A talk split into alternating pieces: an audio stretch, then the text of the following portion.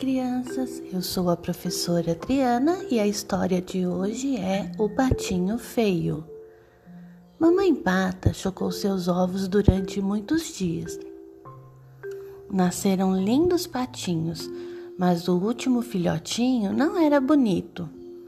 Os bichos que viviam no quintal comentavam: Que pato mais feio! E o patinho infeliz se viu desprezado sempre sozinho. Seus irmãos patinhos também o rejeitavam. Certo dia, resolveu ir embora. O inverno chegou e o patinho, com muito frio, escondeu-se debaixo de um monte de palha de milho. O inverno passou, surgiu a primavera e o patinho saiu a passear. De repente, viu um lago onde nadava uma família de cisne. Como são bonitos, pensou o patinho e se escondeu para não ser visto.